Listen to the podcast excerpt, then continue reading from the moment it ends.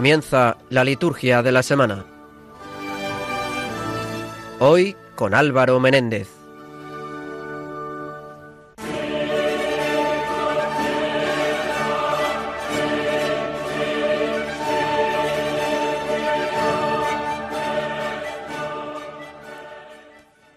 Bienvenidos, estamos eh, comenzando el, el, tiempo ordinario que comenzó el domingo pasado con el bautismo del Señor, que el cambio fin del tiempo de Navidad, comienzo del, tiempo ordinario. Estamos en el segundo domingo del tiempo ordinario, cuya oración colecta, con la cual eh, usualmente que comenzamos el programa, reza del siguiente modo.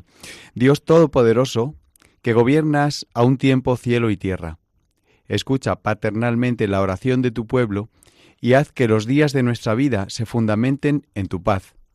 Por nuestro Señor Jesucristo, tu Hijo, que vive y reina contigo en la unidad del Espíritu Santo, y es Dios por los siglos de los siglos.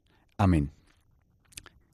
En las lecturas de este domingo, segundo del tiempo ordinario, una, una figura eh, presente junto a Cristo, aunque de modo escondido, como es la Mater Abscondita, es María.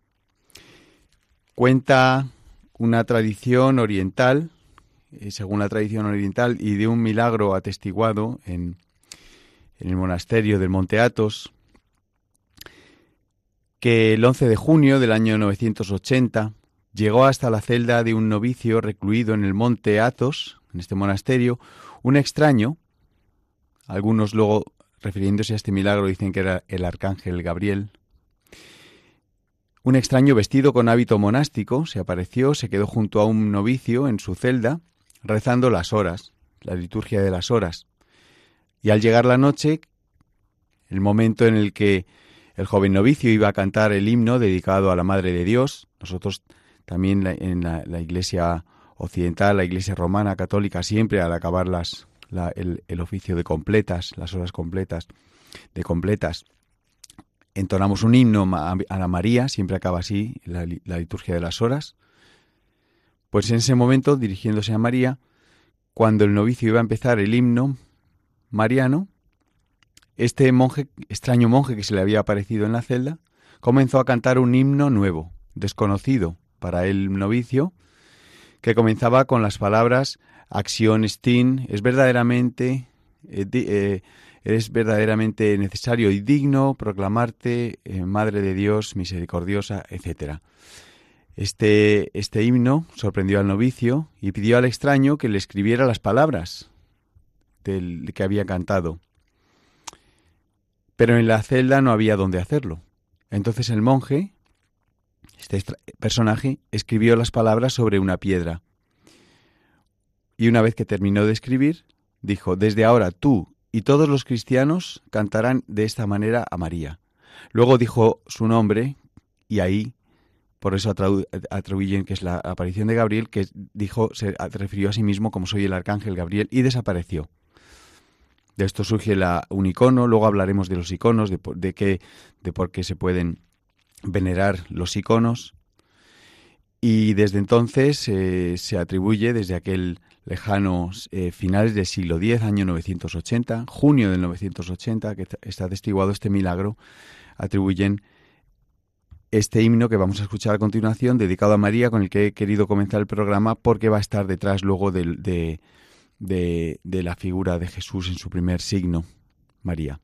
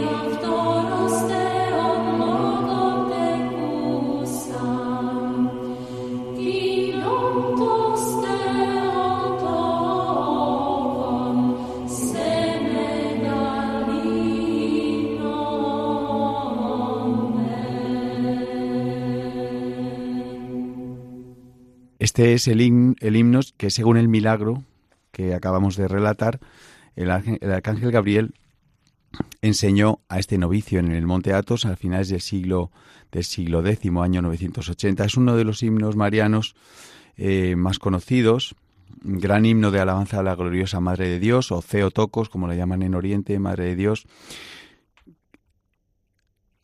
según la tradición, el primer verso dice, es realmente digno, acción, stin, es realmente digno declararte Madre de Dios, siempre bienaventurada y toda inmaculada, Madre del Dios nuestro. Fue revelado, como decimos, por este milagro del arcángel Gabriel a un santo monje en el monte Athos.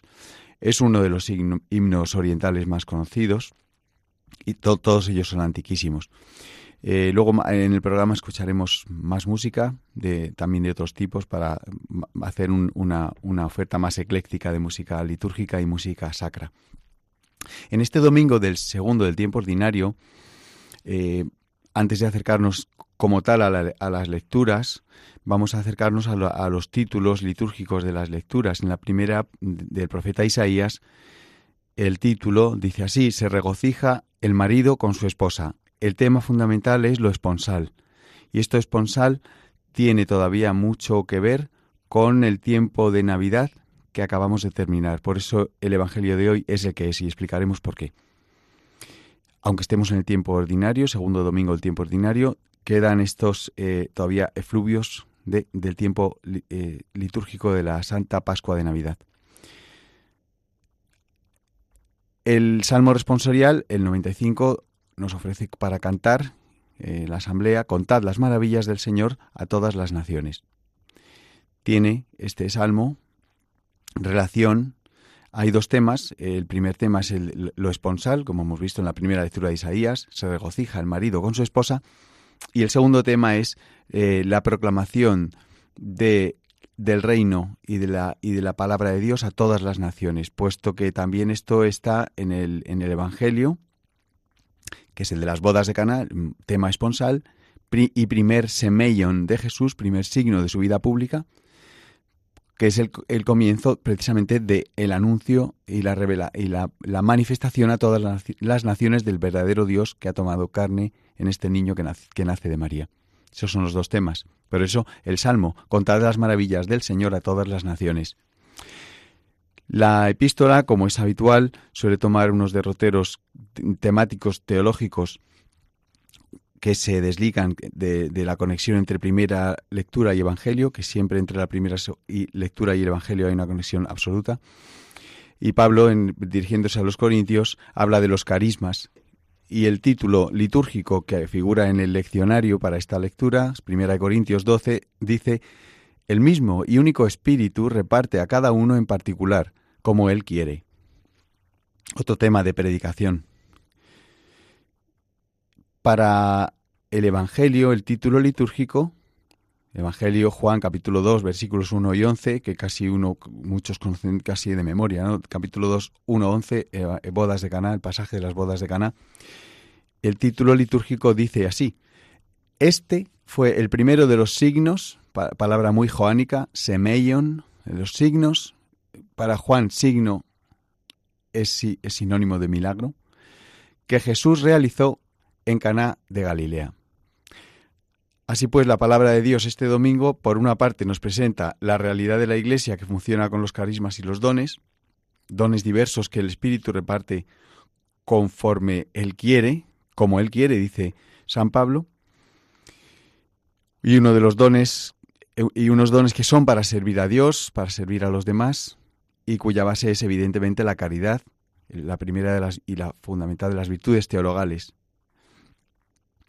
Fijémonos en esta misa de hoy, en la oración después de la comunión, respecto a este tema de la segunda lectura. Cada uno, pues, debemos descubrir nuestros dones, nuestra vocación específica para este servicio de la Iglesia, esposa de Cristo. En otro orden de, cosas está la primera lectura y el Evangelio que nos hablan del amor esponsal de Dios con su pueblo simbolizado en el vino agotado de la antigua alianza y Cristo que lleva a cabo el vino nuevo de la nueva alianza. Cristo es el esposo, la iglesia es la esposa y, el matrimonio eh, entre un varón y una mujer es reflejo del el modo en el que Cristo ha amado a su Iglesia. Como nota normativa, para, eh, por mandato y con permiso del ordinario del lugar, se puede celebrar este domingo la misa por la unidad de los cristianos, según está en, el número 373 de la ordenación general del misal romano, con las lecturas del domingo. No se pueden cambiar las lecturas, pero se aplican estas lecturas a las que nos hemos referido, que ahora nos acercaremos a su texto. Pero está permitido hoy, puesto que estamos en la, en la semana de, oración por la unidad de los cristianos, que para dejar también claras las cosas, eh, la unidad de los cristianos no eh, cuando cuando el, cuando desde desde la sede de Pedro desde la sede de, del sucesor mm, verdadero de Pedro el Papa el Santo Padre se pide la unidad de los cristianos no es que todo vale sino que aquellos hermanos que se han separado y a, razón de, herejías históricas recordamos la herejía de Lutero que heréticamente se separó de la Iglesia y de ahí sale una confluencia de, protestantes, incluso sectas protestantes. La oración es la que regresen a la comunión plena, esta es la oración por la unidad de los cristianos, que regresen a la comunión plena con Pedro, con la porque no puede haber dos iglesias, con la comunión plena con la única iglesia de Cristo, porque eh, la iglesia es una, dado que sigue la esposa, que es la iglesia, está desposada, ha sido desposada por Cristo en la cruz. Cristo es la cabeza, la esposa es una, es la iglesia, la unidad de los cristianos se da en la comunión con Pedro, sucesor, eh, y, los, los papas sucesores de Pedro, en la comunión con la Santa Sede, verdadera esposa de Cristo, la Iglesia Católica. Vamos a escuchar eh, un canto eh, que dedicado al, tema de el, varón prudente está, está, en la Sagrada Escritura, en tanto en el Antiguo Testamento como en el, Nuevo Testamento, por el tema de las bienaventuranzas. Beatus vir, eh, el, el varón bienaventurado. Vamos a escucharlo.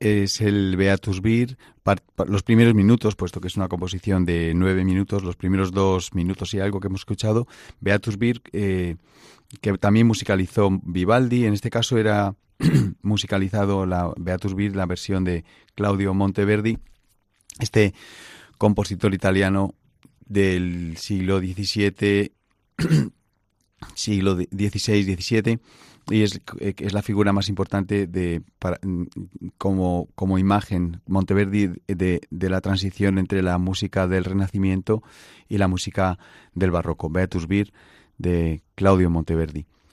La primera lectura de Isaías dice así, por amor, por amor de Sión no callaré, por amor de Jerusalén no descansaré, hasta que rompa la aurora de su justicia y su salvación llamé como antorcha.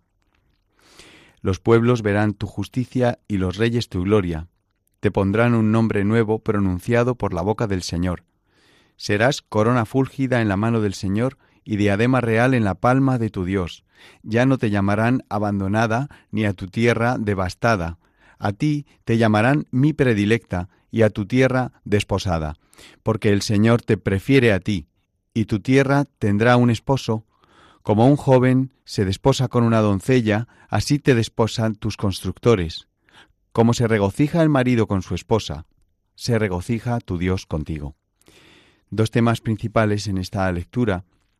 El primero, el de la proclamación mm, a, todos los hombres y a, todos los semejantes de la obra de Dios. El profeta no puede callarse. Esto es figura perfecta en Cristo, que comienza su vida pública en las bodas de Caná no puede callar aquello para lo que ha venido, para lo que el Padre le ha mandado. Esto lo declara Jesús continuamente en el Evangelio, sabiendo que le va a llevar a la cruz. Y, el, y, el, y, los profetas figuras del, todos figura, eh, todos anticipo de la verdadera, del verdadero profeta que es Jesucristo, en este caso Isaías, mantienen antes, en el Antiguo Testamento, antes de llegar a Jesucristo, eh, este, este mismo celo. Por amor de, Sion no callaré. Por lo tanto, primer, primer tema, el anuncio de, de, de Dios y luego en el Evangelio del reino de Dios a todas las naciones. Segundo tema, el, profeta se está dirigiendo a, a Sion, por amor de Sion, Sion, Jerusalén. Y dirigiéndose a Sion, utiliza la, la sinonimia nupcial, porque es Dios como que se va a desposar contigo y utiliza estas bellísimas imágenes. Como un joven se desposa con una doncella, así te desposan tus constructores. Como se regocija el marido con su esposa, así, así tu Dios contigo, Jerusalén. Jerusalén es figura del pueblo de Israel. Recibe aquí nuevos nombres.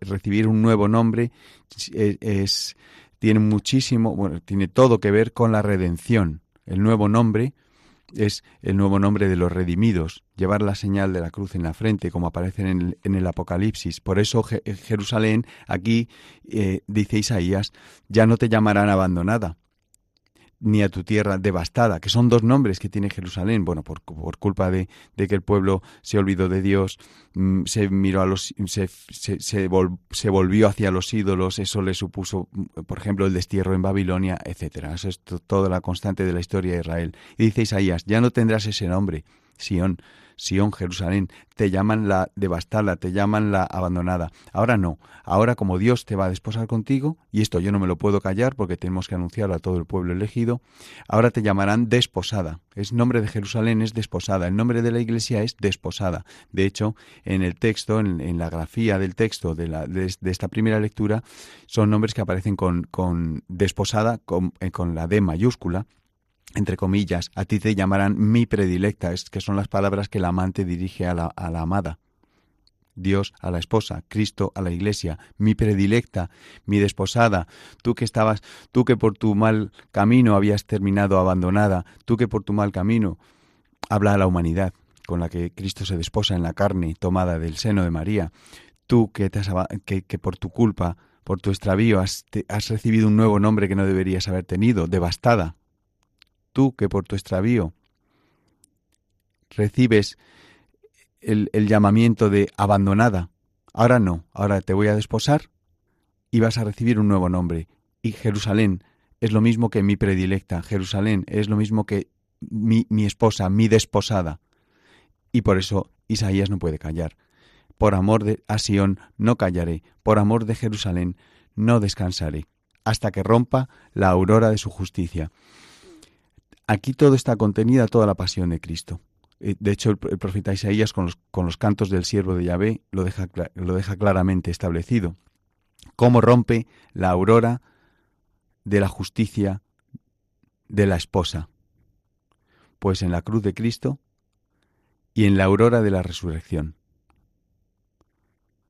Hasta ese momento, hasta ese momento no podré callar. Y su salvación llamé como antorcha. Y los pueblos verán tu justicia y los reyes tu gloria. Ahí hace referencia, esto también estaba en, cercanamente en el tiempo litúrgico a los magos de Oriente, a todas las naciones de la tierra, a todos los poderosos de la tierra, de la tierra, los pueblos verán tu justicia, los reyes tu gloria, y te pondrán un nombre nuevo, y el nombre nuevo no lo puede dar nadie, nada más que Dios. Pronunciado por la boca del Señor, el nombre nuevo no lo puede dar otro que Dios, puesto que la salvación no la puede dar otra que la sangre de Cristo.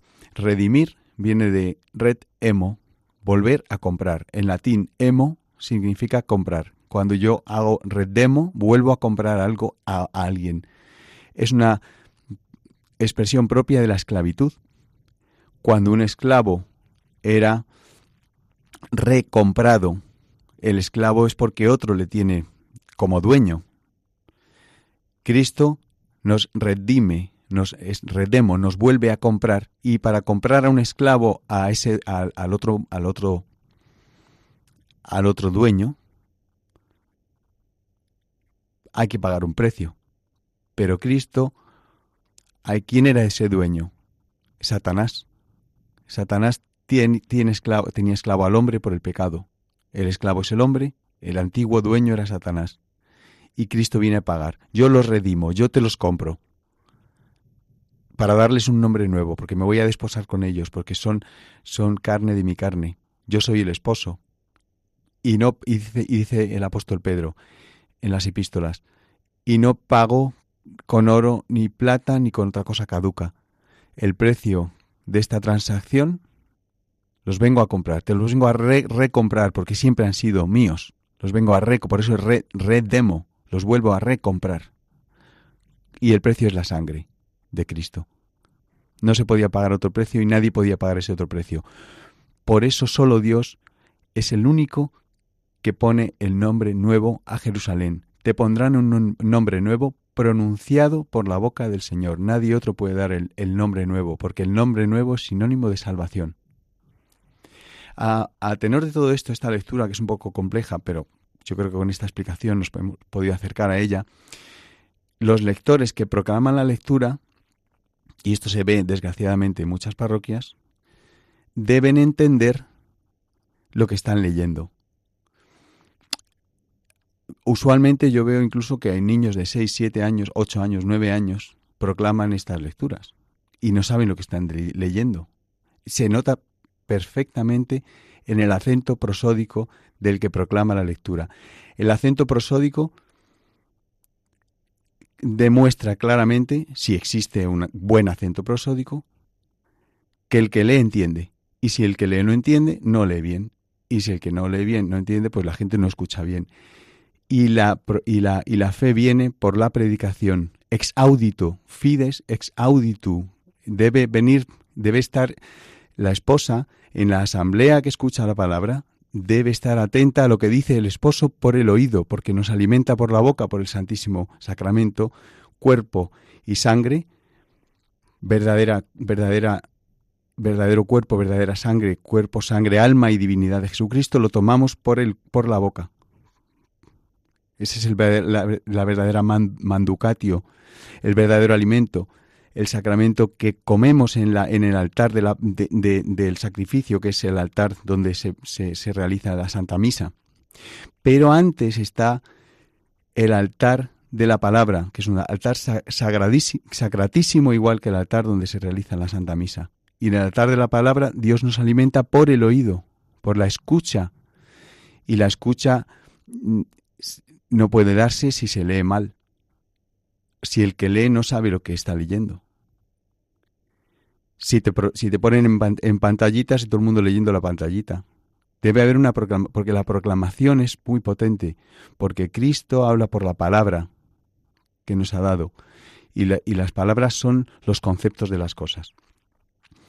Contad las maravillas del Señor a toda, cantad o contad, hay, veces que cambia la, la traducción, la traducción nueva, la traducción buena es contad las maravillas del Señor a todas las naciones, el Salmo 95.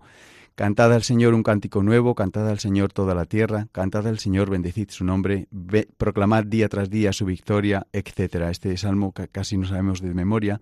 Este salmo coge todo el tema de los dos temas que hay en la primera lectura, el el anuncio a todas las naciones, por amor de Sion no callaré, por amor de Jerusalén no descansaré, coge este primer tema de proclamar todas las maravillas de Dios a todas las naciones. El segundo tema, es el tema de la de la esponsalidad aparecerá de nuevo en el Evangelio. Pero antes, en medio está la segunda la epístola, la segunda lectura, primera carta del apóstol San Pablo a los Corintios.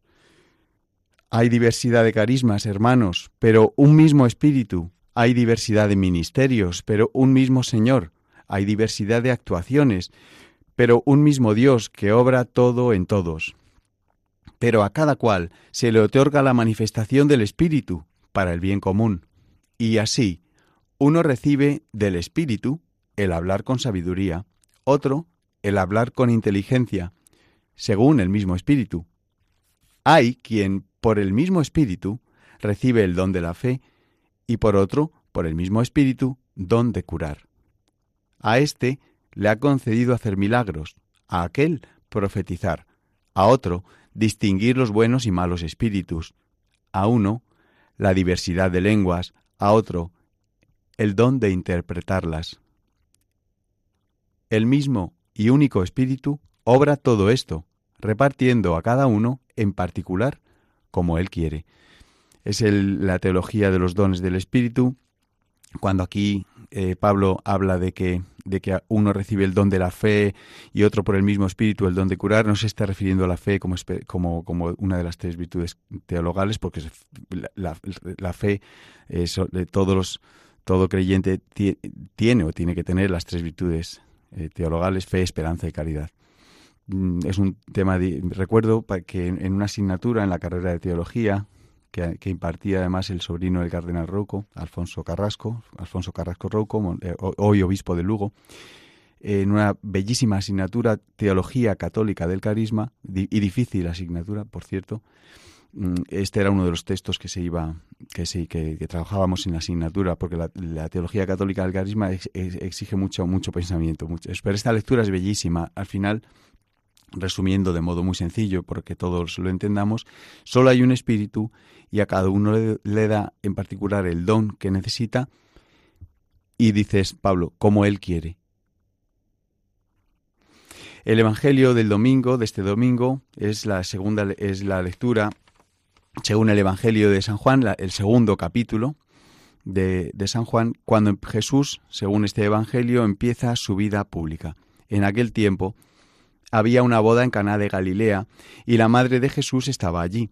Jesús y sus discípulos estaban también invitados a la boda.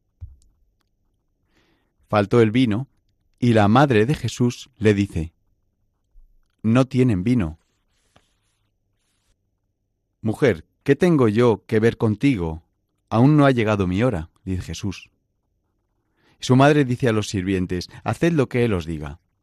Había allí colocadas seis tinajas de piedra para las purificaciones de los judíos, de unos cien litros cada una.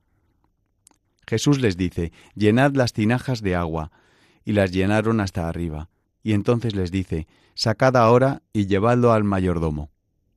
Ellos se lo llevaron. El mayordomo probó el agua convertida en vino, sin saber de dónde venía. Los sirvientes sí lo sabían, pues habían sacado el agua. Y entonces llama al esposo y le dice, Todo el mundo pone primero el vino bueno y cuando ya están bebidos el peor. Tú, en cambio, has guardado el vino bueno hasta ahora. Este fue el primero de los signos que Jesús realizó en Caná de Galilea, así manifestó su gloria y sus discípulos creyeron en él. Es un teológicamente un pasaje eh, que da para mucho.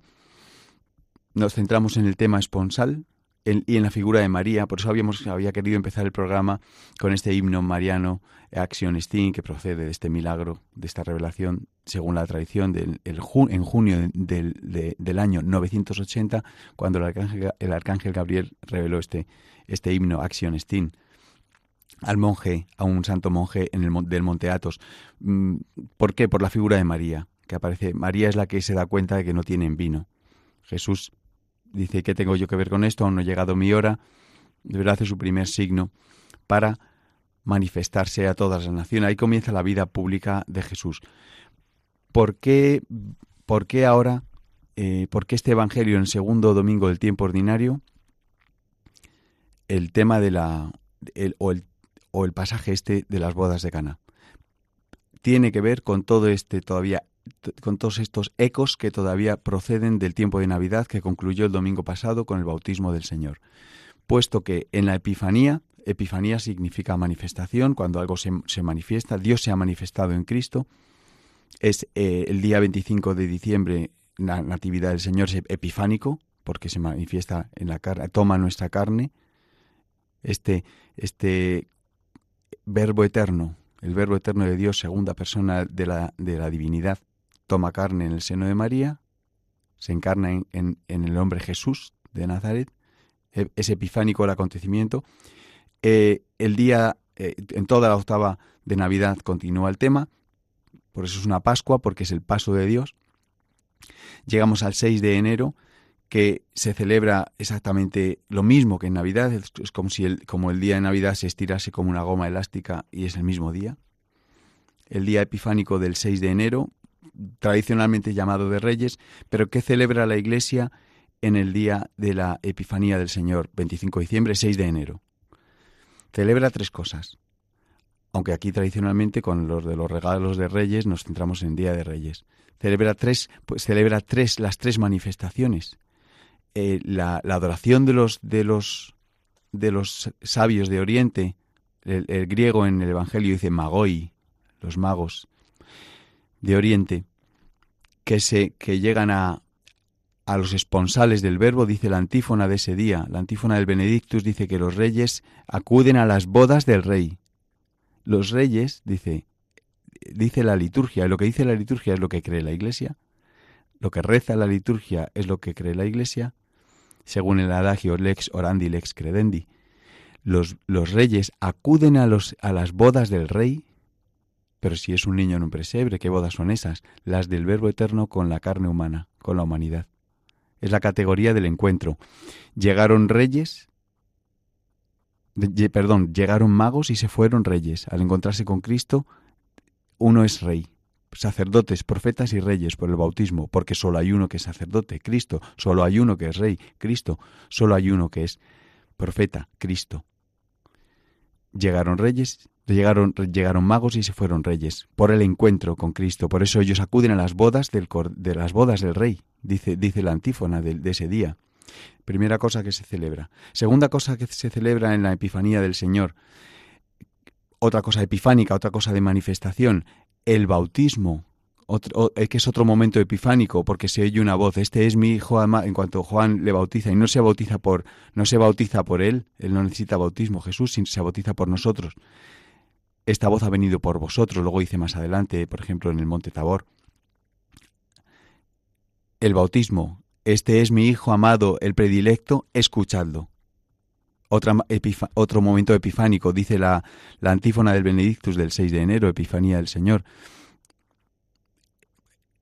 El, bautismo de Cristo es otro momento epifánico. Y en la misma antífona del 6 de enero se dice, y las bodas de, se, se, hace referencia a las bodas de Caná y al vino nuevo y al primer signo de Cristo. Y por eso hoy, como, como un coletazo todavía de, de esta Pascua de Navidad, se lee este Evangelio de las bodas de Caná porque son las tres cosas que están contenidas en la teología epifánica de la Pascua de Navidad. Basta acudir a la, a la, a la antífona del Benedictus del día 6 de enero, que se habla de estos tres temas. Los reyes, el bautismo del Señor, el domingo pasado, tema del domingo pasado, y las bodas de Cana de este domingo, que siendo segundo del tiempo ordinario, tiene todo el sentido. Por eso hoy, si alguien se pregunta, ¿y por qué toca hoy este Evangelio? Pues por esto, por estas, por estas eh, todavía coletazos de la Pascua de Navidad. Vamos a escuchar ahora una versión de tantísimas que hay del Cordero de Dios que quitas el pecado del mundo, el Agnus Dei musicalizado. Es un Agnus Dei largo, eh, siendo así que la oración, cuando la recitamos en misa, lleva poco tiempo recitarla. Este Agnus Dei dura más de cinco minutos. Vamos a escuchar los primeros minutos del Agnus Dei.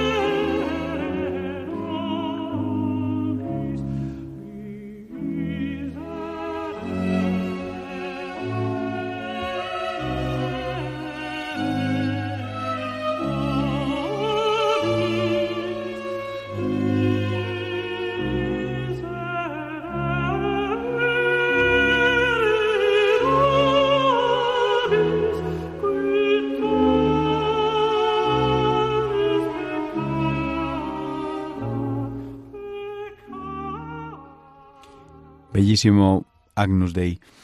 Esta semana, eh, ya que nos hemos acercado a las lecturas, ahora pasamos a qué memorias obligatorias o fiestas hay esta semana, nos encontramos con que el lunes 21 es la eh, memoria obligatoria de Santa Inés, Virgen y Mártir. El día 22, martes, también con carácter de memoria obligatoria, es la memoria de San Vicente, diácono, San Vicente diácono y mártir, el miércoles tenemos otra memoria obligatoria, el día del obispo San Ildefonso, tan, tan, tan hispano. Nosotros eh, que tenemos además la suerte de tener un, rito propio, el rito hispano mozárabe. El jueves no es habitual esto que haya tantas memorias obligatorias seguidas. Memoria obligatoria de San Francisco de Sal, o de Sales, eh, San Francisco de Sal, eh, obispo y doctor de la Iglesia, cuyas obras eh, yo siempre te recomendaré leer. Es patrono de los, si no me equivoco, sí, patrono de los periodistas.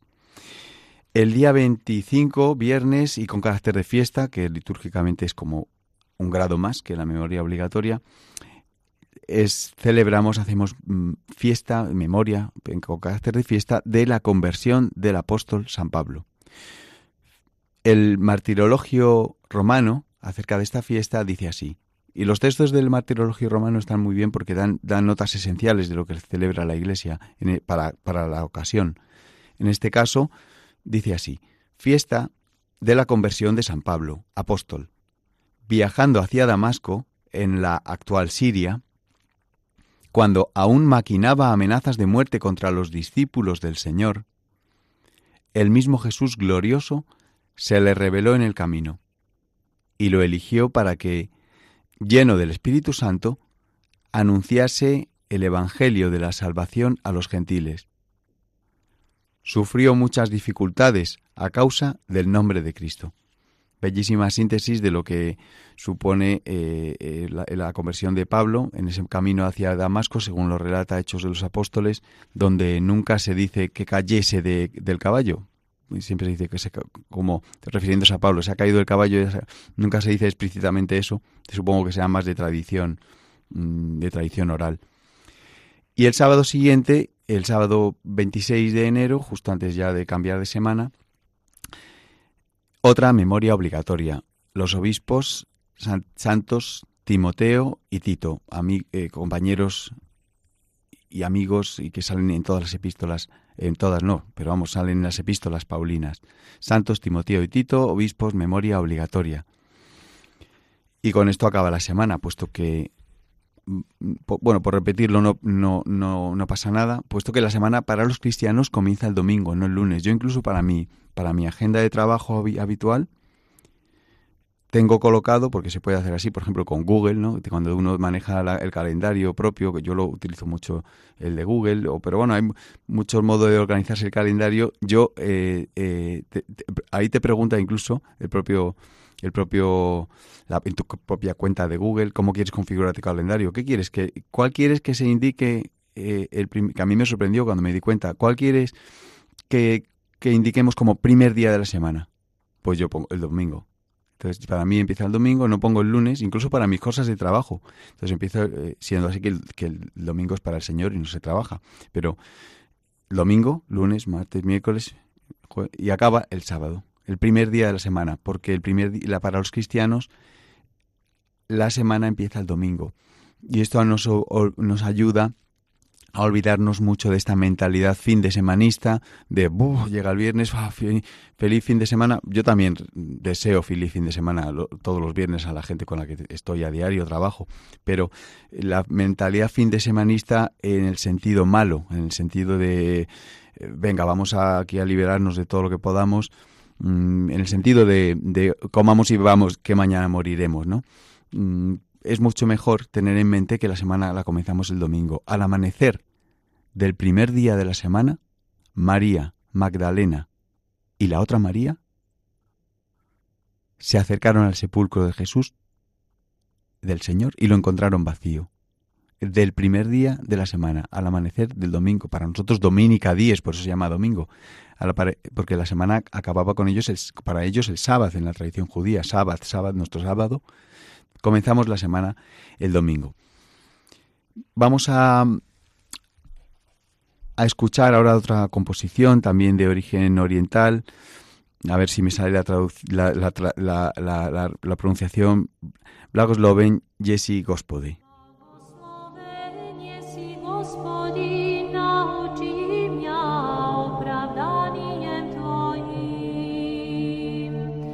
apostolo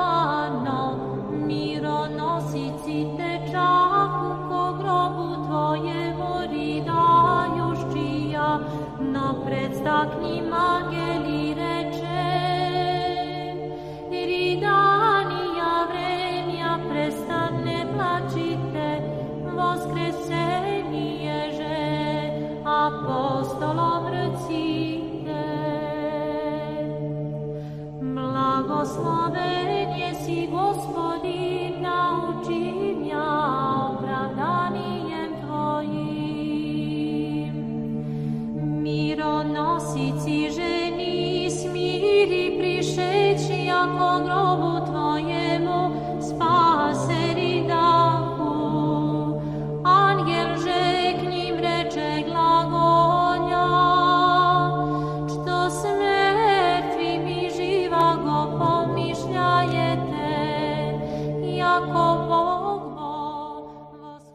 Bellísimo canto, Blagosloven Jesi Gospodi, Bendito seas Señor, eh, cantado por Dina Libojevich. Es un, es un canto eh, cuya letra también ha sido musicalizada por eh, Rachmaninoff para su liturgia de vísperas, etc.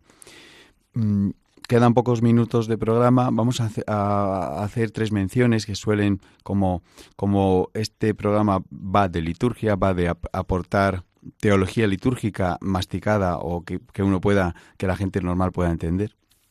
Que no haya haga falta hacer siete años de carrera, los siete años de carrera de teología para entender, pero, pero que nos ayudan luego en las, porque la liturgia es el dogma celebrado.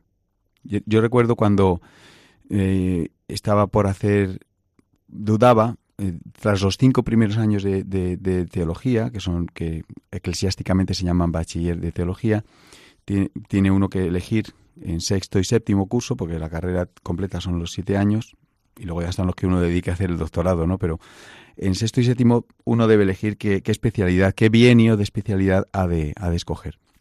Yo en su día, hace años, eh, cuando estaba en esto, quería elegir dogmática, teología dogmática, especializarme en teología dogmática, hasta patrística, hasta mm, mm, catequética, etcétera y, en las, y en las escaleras de, de, donde yo estudié, la Universidad de San Damaso, bajaba el, padre Manuel González López Corps. Y, ¿Y dónde vas, Álvaro? Y tal. Digo, pues mira, que vengo a matricularme al, al bienio y le quiero hacer dogmática. Ah, quiero hacer dogmática. Bueno, todo el mundo con la dogmática. Y me dijo, y por eso elegí yo liturgia, el bienio de liturgia, me especialicé en liturgia.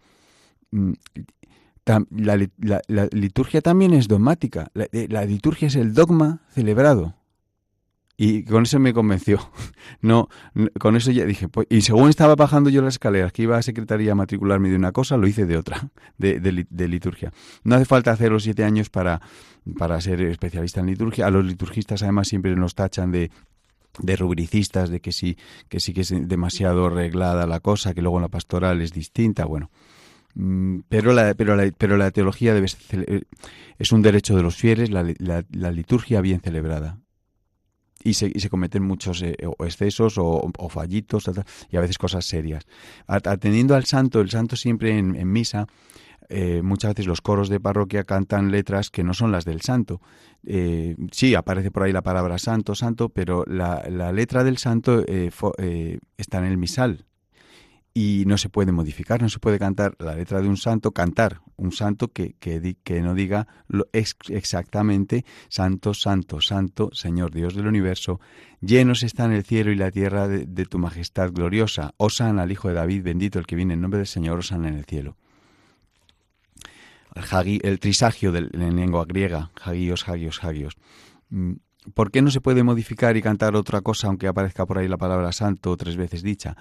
Porque el santo forma parte de la plegaria eucarística y, la plegaria eucarística nadie puede modificarla.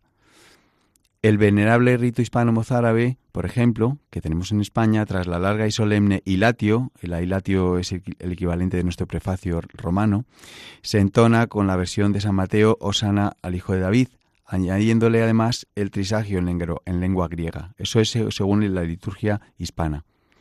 La liturgia bizantina tiene una entonación al santo eh, en su plegaria eucarística más larga. Pero nuestro rito romano es, eh, es uno es uno más cantado ante el santo antes de la consagración, revelando así la antigüedad de este canto, antiquísimo el santo, y su uso universal en las distintas liturgias. La ordenación general del misal romano, para los que nos regimos por, por la norma romana y por el rito romano, define el Santus como aclamación con la cual toda la asamblea, uniéndose a los coros celestiales, canta el santo. Esta aclamación, y esto es importantísimo porque esto es, es normativo, esta aclamación, que es parte de la misma plegaria eucarística, es proclamada por todo el pueblo juntamente con el sacerdote. A nadie se le ocurriría, eh, yendo a misa, subirse con el sacerdote a recitar las partes que reza el ministro ordenado, pero está, aquí hay una excepción. Es el único momento de la plegaria eucarística en la que la asamblea dice parte de la plegaria eucarística. Instrucción General de Misa Romano, número 79, apartado B. Y más ampliamente lo trata el directorio, canto y música en la celebración, que dice así. El prefacio culmina y desemboca en la aclamación jubilosa, unánime y solemne que por su contenido se llama trisagio, tres veces santo, canto de los serafines, etc. Con ella toda la asamblea, uniéndose a las jerarquías celestiales, canta o recita el santo. Esta aclamación, continúa el directorio, que constituye una parte de la plegaria eucarística, la pronuncia todo el pueblo con el sacerdote. Es el principal de los cantos de la misa. Es el principal de los cantos de la misa. Es el principal de los cantos de la misa. Lo digo tres veces porque es normativo y porque eh, muchas veces en misa se cantan mil otros cantos, mil otros textos que no están en el misa, y, y cuando llega el momento del santo, se ha cantado de todo, pero el santo empezamos, santo, santo, santo, es el principal de los cantos de la misa. Y también el más antiguo, junto con el salmo responsorial. Muchos prefacios invitan expresamente a cantarlo. Es tradicional y muy propio acompañarlo con instrumentos, pero hay que cantar la letra que aparece en el misal, no otra letra. Esto es normativo. Una catequesis bíblica, teológica, litúrgica e histórica nos haría interpretar mejor este canto cósmico, apretado en contenidos, es decir, se dice mucho en poco tiempo y en poco espacio de texto, que nos evoca, entre otras cosas, los osanas entusiastas de la entrada de Jesús en Jerusalén. El propio San Jerónimo, solo para explicar la palabra osana, dedica párrafos y párrafos. Osana significa dar la salvación. Es importante saber lo que uno canta porque y yo he hecho una, he hecho una encuesta, pues, pues se, pone uno a preguntar y hay gente que lleva 10, 15, 20, 30 años, 40 años yendo a misa y cantando Osana y le dices, ¿qué significa Osana? silencio. No, un cristiano no puede estar cantando 40 años la misma cosa sin saber lo que está diciendo. Osanna, da la salvación. Osanna, oh Dios, da la salvación. Y Jerónimo, San Jerónimo, eh, dedica párrafos enteros solo a la palabra Osanna. Por eso, en este texto tan breve hay tanta riqueza cósmica, de liturgia cósmica contenida. La venerabilidad del texto impide radicalmente su sustitución por otro. Directorio, Canto y Música número 165.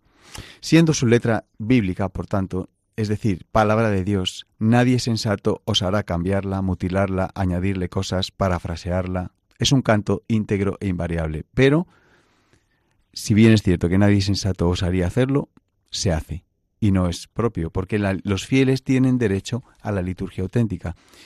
Es cierto que muchos fieles no han ido a estudiar teología, pero los sacerdotes sí, o deberían. Y se permite que se canten cantos que no, o, o, paráfrasis de los textos que no se deberían cantar. Y con esto se maleduca la teología del pueblo cristiano.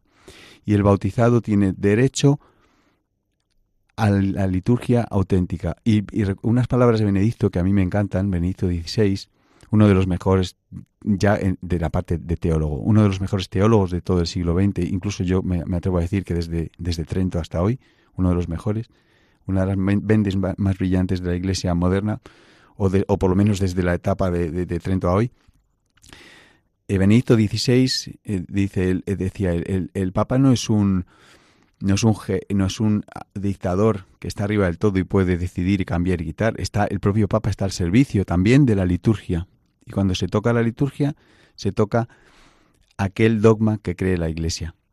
Con esto nos despedimos, deseamos feliz semana y ponemos ya el, el corte de despedida de programa. Un saludo.